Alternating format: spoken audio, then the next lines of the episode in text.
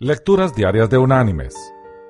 La lectura de hoy es del libro de los Hechos de los Apóstoles, capítulo 16, versículos del 1 al 3, que dice, Después llegó a Derbe y a Listra.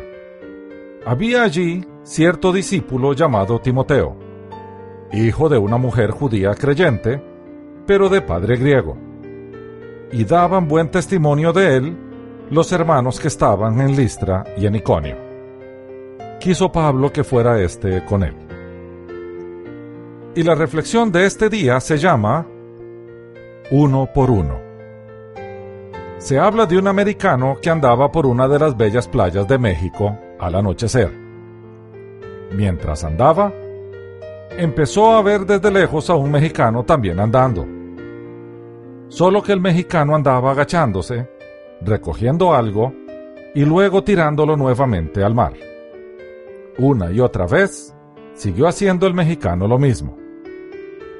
Al acercarse el americano, vio que lo que estaba haciendo el mexicano era recoger las estrellas de mar que se habían quedado sobre la playa cuando había bajado la marea. El americano se quedó bien desconcertado y confundido y le preguntó al mexicano, ¿Qué es lo que anda haciendo?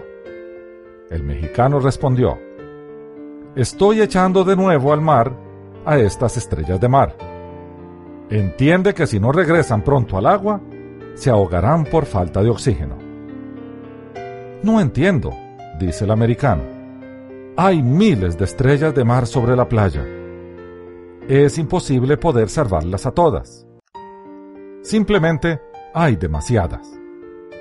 ¿No entiendes que esta playa es solamente una de cientos de playas en México?